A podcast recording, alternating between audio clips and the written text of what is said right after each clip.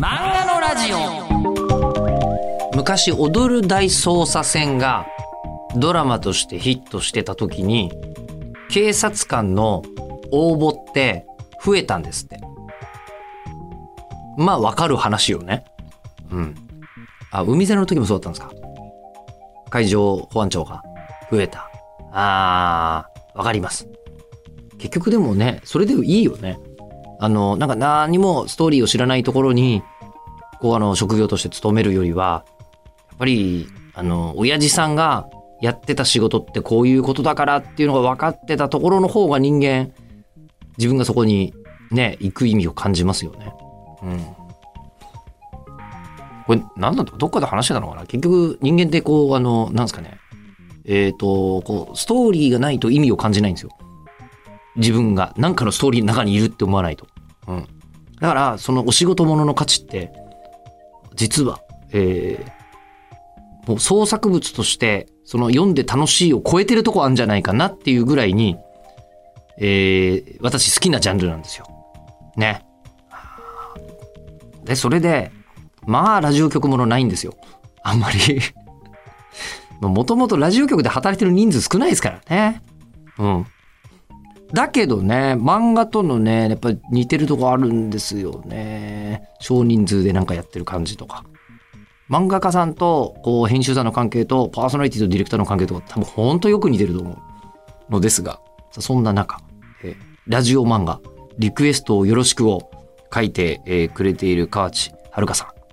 今回があっという間に最終回なのですが、あの、ラジオ屋からすると、リクエストをよろしくのすごいところは、本当にラジオ聞いてないとこうなんないっていう、ラジオリアリティがすごいところにあるんですけど、えー今回、そのラジオリアリティの凄さ、どんだけ聞いてくださっているのか、そして聞いてくださっていることがあまりにも血肉と化していて、ナチュラルなこと。多分ね、私より聞いてるんですよ、小林さんのラジオ。では、あの、お聞きいただきましょう。第4回です。どうぞ。っていうよりはなんかねそのラジオが主役ラジオが書きたかったんです、ありがたいし、すごくわかる。うん、だからか。主人公がどこにうーんだから颯太の続きの物語も私なんか例えば書こうと思ったら書けるしでもこう成長してこういうああのお仕事もののサクセスストーリーですっていう主人公がうーんなんていうかななんか泣いたり笑ったりっていうのに寄り添うだという種類の漫画としては読みにくい人がいたかもしれないと思うんですけどでもなんかそのラジオに近くあのラジオをあんまり知らない人が導入として入りやすいキャラクターとしてのソータたちがいてでラジオに関わってくる時にそれぞれのなんかなんだろうなこう協力とか頑張り方であの守ろうとしたり形にしたりしようとしたっていうところが書ければあまりチーコの物語とかソータの物語っていうふうに多分自分の中で分け切っては考えてなかったのかなと今聞いて思いました。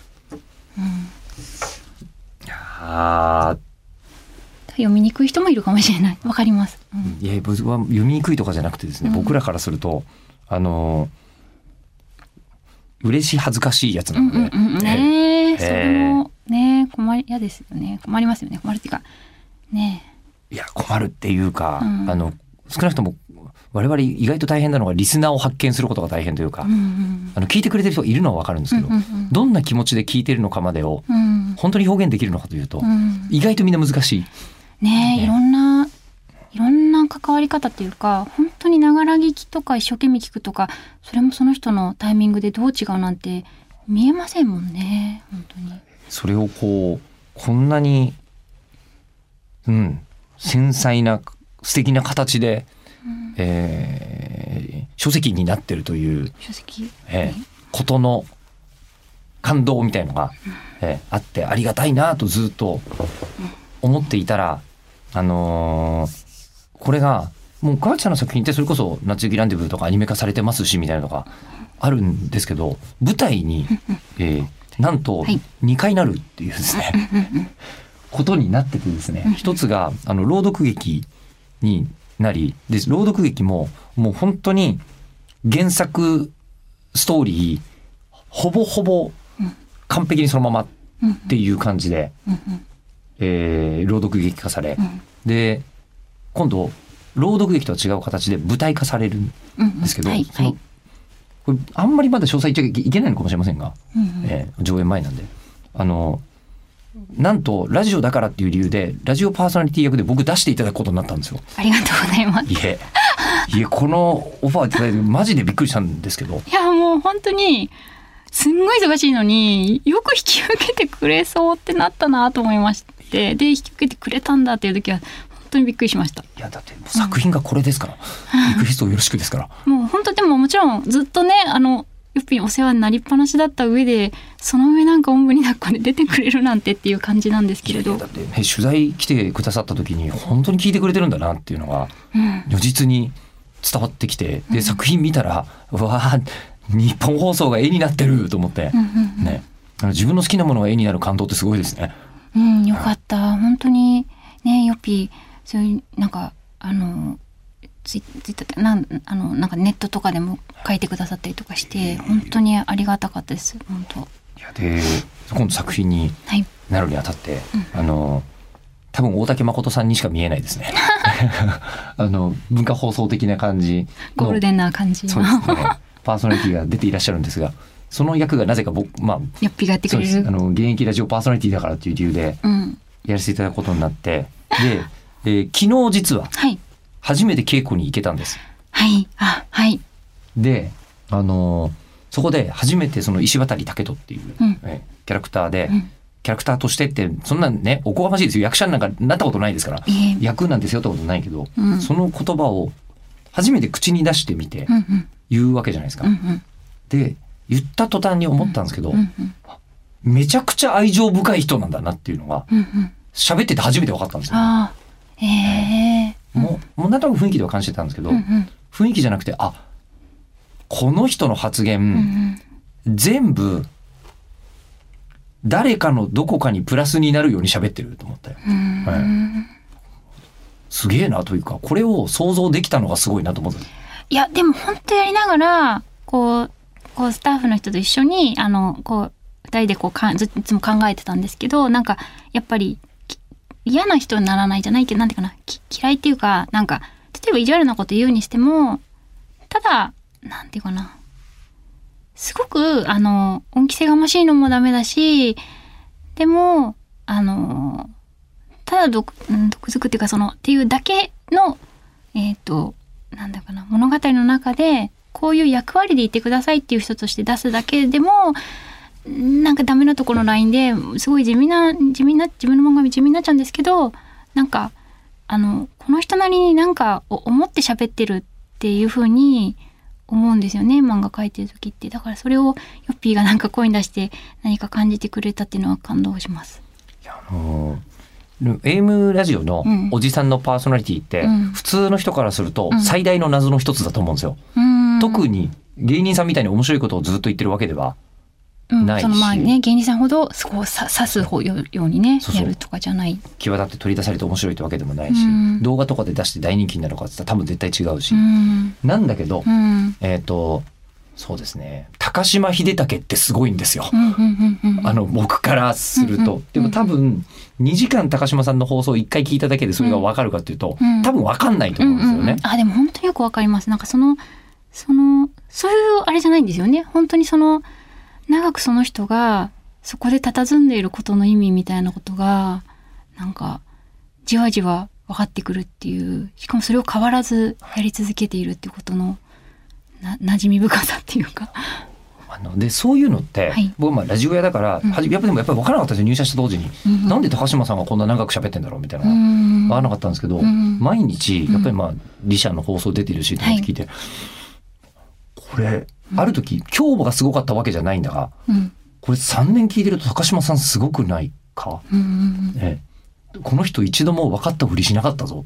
分かんない時にうん。ずっと分かんないって言い続けるなこの人。っていうのに気づいた時にちょっと青ざめるぐらいすごいと思うんですよ。わかる。でも本当にだから正直じゃなきゃっていうことがものすごい徹底しますよね長い方って。絶対そのごまかしたらなんていうのかな絶対リスナーにバレるっていうことを信じてるからあのなんていうかなその瞬間すごいって思われなくてもなんかそっちを選ぶっていうかなんかその信頼感っていうかだから聞いてる人たちって本当にじわじわ信頼していくわけじゃないですかだからねなんか本当そそれはめっちゃわかりめっちゃわかります本当に。それは多分ラジオを聞いてくださってうん感じていただいてたんだと思うんですね。うんうんでそこをあの漫画の中で、うん。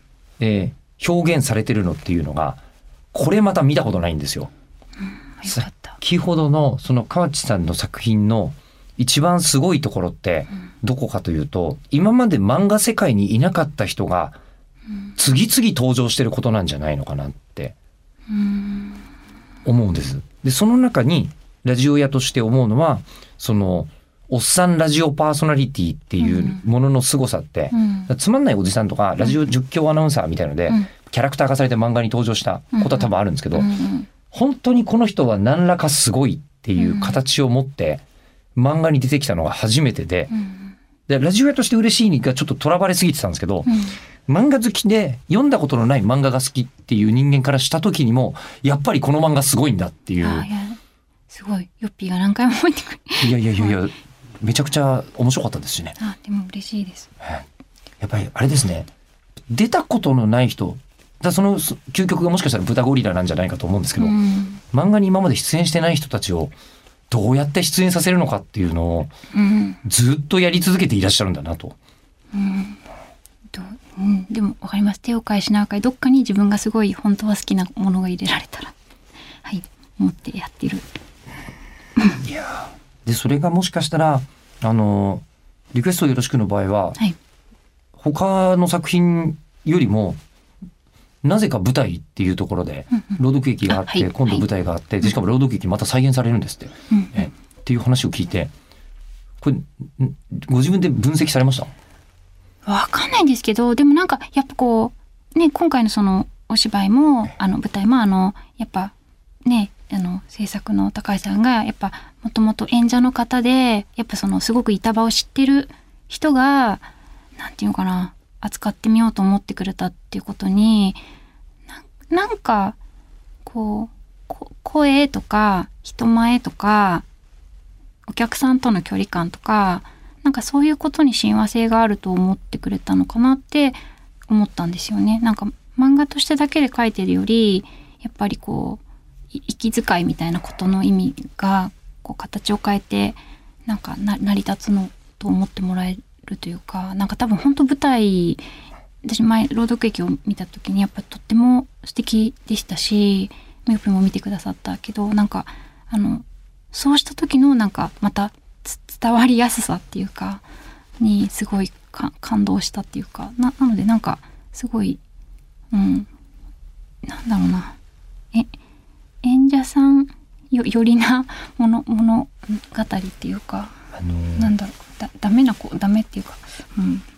とあれですね、まあ、演劇とテレビの距離とうんうん。演劇とラジオの距離で言うと、うんラジオの方が全然近いなと思うんですよ。うんうん。でなんでかなと思ったんですけどえっ、とラジオって声じゃないですか。うんうんうん。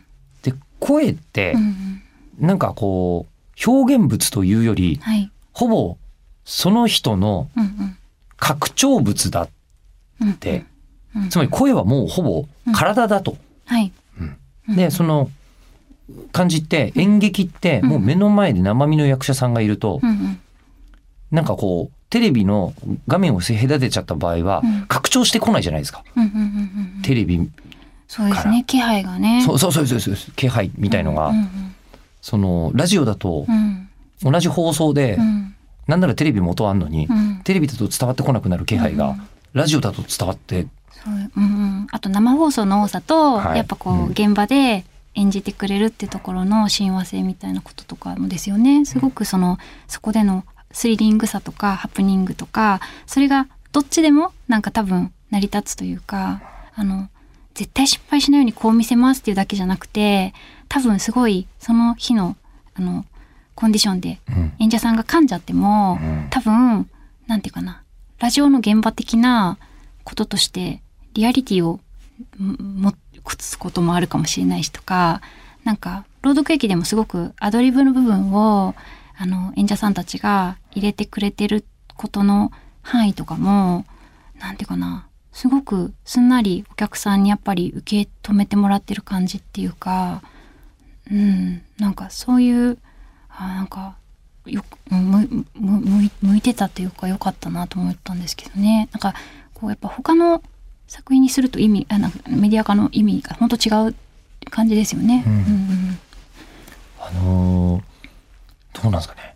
こう最終的に目標ははい、メディアミックスされたりということじゃ多分ないと思うんですけど、そうですね。まあ、そうは言っても、うんうん何らか別のメディアにうんアニメだったり舞台になったりっていうのは原作者さんとしてはどういうお気持ちなんですか？私個人はやっぱり全然そういうことをあのなんだろうなゆ夢見るとかいうタイプじゃないと思うんですけどあの本当にこういいご縁でなんかやってくださったりそうやってよっぴとかもそれに乗ってくださったりっていうことはもうただただありがたくてで形を変えてなんかこうタイトルを知ってくれる人がいるっていう喜びっていうのはやっぱこうななってみて改めてまあ当たり前の話かもしれないんだけどやっぱ実感として嬉しいことでしたね。あとはなんだろう。え、何が言いたいのかな。うん、そう、その、あ、あ、あと舞台すごい好きなので、なんかあの、ねあ、舞台をすごい見るわけじゃないんですけど、なんか、あの、好きです。なんかその、あの、本当に刹那的に通り過ぎていく感じとかも含めて、まあラジオもそうだと思う。ラなんか、生をその時に聞くのが一番好きだから、なんか、あの、なんだろうな。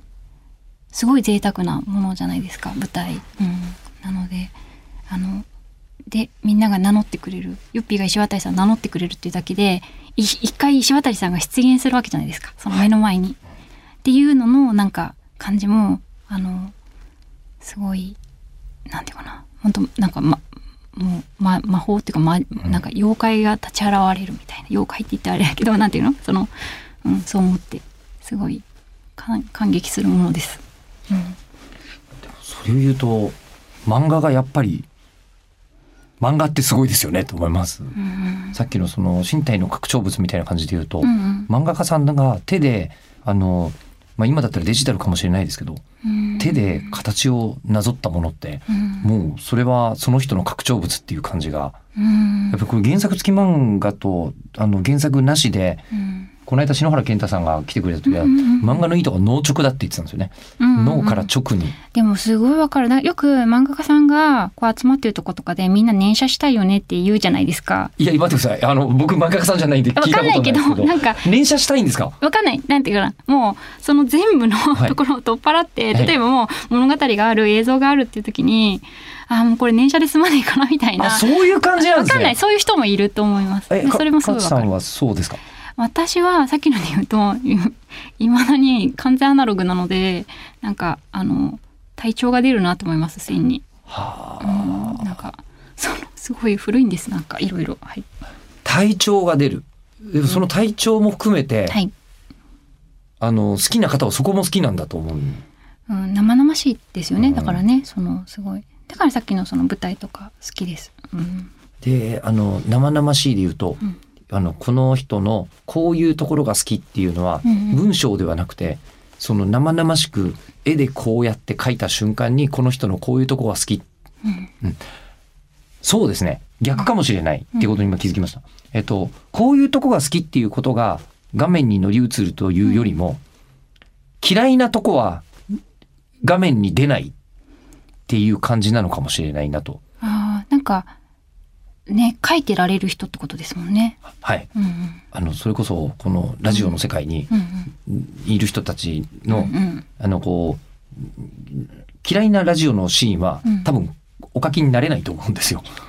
うん、必要がねなければね、うん、そうですよね。なんかそうそうですね。なんかわかります。でも本当病線皆さんやっぱエネルギーがいるから確かに付き合ってられるなんかな何千コマってねやっぱ付き合ってられるのってなかなかやっぱりそういう限定的なものですよね。結局はその人の中で、うん、か書いていられることってことですもんね。うん。これこの間も言ったっけ？あの谷川俊太郎さんの「うんうん。あの生きる」っていう詩があって、うんうんはい。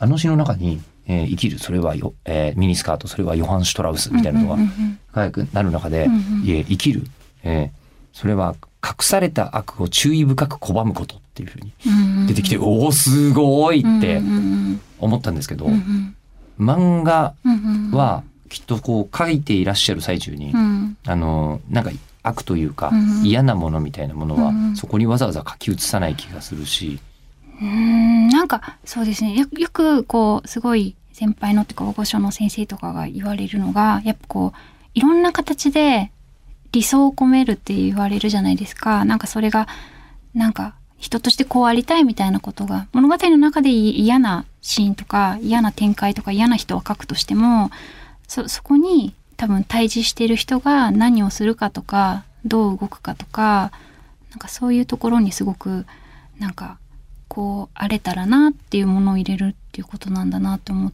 てだからうんなんだろう。そうですね。その吉田明美さんにお話、はいはい。えー聞いた時に、はい。吉田明美さんは、うん。出てくる人みんなかっこいいと思ったらうん。思ったんですけど、うん。だって自分がスーパーヒーローだと思うような人を書かないと、うん。意味がないみたいなこことをされてたよ、なるほどみたいうんなすっごく納得いったんです吉田さんの作なる品って。ほどな。あそういう風に出る。確かっこいいですもんみねんなかっこいいですもんね。みんなかっこいい。男も女も。本当にかっこいいですよね。みんなかっこいい。なんかえ。ああいうかっこよさってなんかその本当そのあのそれなんていうかな野暮じゃないかっこよさってあもう憧れるけどやっぱ今青年誌とかでないですもんね。なんていうのかな。こうこうありたい。あこうこうあってほしいみたいなことってね。えそこにであのつながるのをこうラジオ屋としてはい。思うのはあの口に出した瞬間に、うん。えー口が腐る言葉みたいなのがあるんですよ。うんうんうんあの嘘つくと口が腐るというか、うんうんうん。思ってもいないことは、うん。うん絶対載せたくないみたいうんうなん感じっていうのがあって、それと、うん。実はあの僭越だけどもう、ん。ラジオと漫画って近いんじゃないのかなっていう気はもともと作品からもふんわり感じてましたけど、それそれねそれこそそのテニオ派とかそういういろんなことをその気をつけるとか気を使うとかあとやっぱりいろんな人が聞くっていう時になんかやっぱ届ける言葉とかの誠実さとかってやっぱ皆さんなんかパーソナリティの方ってありますよね。本当にうん私よあちょっと話がまたちょっとずれちゃうんですけどなんか一瞬あのヨッピーがやっぱそのすごいきつい事件があった時にあのやっぱそのアニアニメーションとか漫画が好きな人たちに私すごいなんだろうなんかその日私ヨッピーが何言うかなと思ってなんかすごいやっぱ番組オープニング聞いてなんかやっぱヨッピーがなんか本当に余計なこと言わなくてなんだろうとにかくまあ、ま、なんか待ちましょうっていうかなんかどういうことなのかまだ把握しきれてないっていう気持ちをなんか代弁してくれる言葉をすごく丁寧に喋ってるのを聞いた時に私もうその日本当に半日ももうそわそわどうしたらいいか分かんなかった気持ちがあったけどなんかもうそのヨッピーのなんかこう言葉にものすごいやっぱなんか落ち着くっていうかなんか本当そう思った時があってあの本当にこの人の言葉を必要な瞬間があるみたいな時があるっていうかでもそれもやっぱその人がなんか普段からやっぱり提出してきてる楽しい時間とかいろんなことの中でなんかどんだけなんかそういう今な今日ヨッピー何言うのっていう風に思わせてくれる人でいてくれてるっていうことを維持してくれてる。あのちょっと話ほんとずれちゃったんですけどなんかそうその言葉のなんか口の腐る言葉を使わないっていうところは本当になんかすごいと思ったんですよね。うん。今ねあの今は何を言っても恥ずかしいから言わない。うん。ねあのうん。ありがとうございましたという今日は本当にそれとえー作品書いてくださってありがとうございましたとあと改めてうんあの舞台はねもう本当ちゃんとした役者さんたちがはい。メインどころを務めてる中で、うん端っこにいるだけっちゃ端っこにいるだけなんですけどね。改めてあの心して立たせていただきお預かりさせていただきますの本で当に楽しみにもうめっちゃなんか本番がいっぱいある中でなんで舞台 やってくれるんだっていうぐらいハードなスケジュールということはなんか存じておりますが。でもこの作品ですから。この作品のためにお声掛けいただいたら断ったらねえ。そうなんかなんだろう男が廃るみたいな言い方ありますけど、ラジオパーソナリティが廃りますよね。ねここで本受けなかったら当ねね本当ありがとうございまありすがとうございます。本当にでも、はい。こん今日はわざわざお越しいただいてお話も聞かせていただいていえ。えあのなんかまた思い出したら短編とかも短編とかもすごく魅力的なのでたまにはあのラジオのこととかもまたはい。え気が向いたらお願いいたします。はい。あ本当ありがとうございます。あそうだ。一個だけ聞かなきゃいけないのあったんだ。あはい。あのいつも必ず聞いてる質問で、はい。えっとあの作品はい。作られる時に、はい。えーこう構想を練って、うんうん。えーネームを作られて、はい。下書きをして、うん。えーペン入れをして、はい。みたいなこうあうん。の工程を経られますよね。はい。どの工程が一番好きですかって漫画家さん皆さんにお伺いしてるんですけど。うん。あ全部好きなんですけどでも全部下手だしっていうふうに自分ですごい毎日思ってるんですけど、まあそういうもんかなって思うんですけど書く人って。でと思うんだけどでもなんか自分のアシスタントになりたいなって思います。なんかあのえ。っていうかえっと よくわかんない話ですね。なんかね模様とか描くのとかあのなんていうかな背景描くのがすごい好きでで実際一人で描いてるんですけどなんていうかなその時間が一番なんかねわーってねなんか楽しいんですよね。でも時間がいつも足りなくなってる最後に書くから原稿の後半にあーもっと丁寧に 模様だけを描いていたかったって思う時がある。っていう。はいはい。ありがとうございましたい。えこちらこそありがとうございますありがとうございましたこの先も、えーあのずっと読ませていただきます。いえはい。ありがとうございますはい、失礼します。はい、どうもまあお聞きここまでいただいた方には誤解されないと思いますんであの申し上げますとあれは京都アニメーションの事件の日の話です。で、えー確かにあの覚えてるのは今まだあの状況だと全然わかんない。その当日の日の夜だったんでで全然わかんないのにもうなんか、えーいろんなことを早がてにして言ってる人がいっぱいいたので落ち着きましょうよっていう話をしたのは覚えているのとあともう一つが私はこうアニメゲーム漫画でできていますから京都アニメーションのこう価値が分かってるんですけどどうも報道の人は大事件なのは分かるけどなぜこうなるのかが分からないっていう方がすごいいたので、えーいわばもう宮大工みたいな方々ですみたいな話をしたことを覚えてます。でそれで千原みのりさんの「教会の彼方」っていう曲をかけたことを覚えている。日のお話ですね。はい。えー本当に聞いてていただいてありがとうございます。ありがとうございます。さあ、そして、えー次回のこの漫画のラジオなんですが、2月6日、えー日曜日午後6時配信予定です。で、出てくださる方が、今のところわかんないと。あの、いうことですけども、もちろんどなたか出ていただく予定でございますんで、楽しみに待っててください。えーじゃあ来月またお会いしましょう。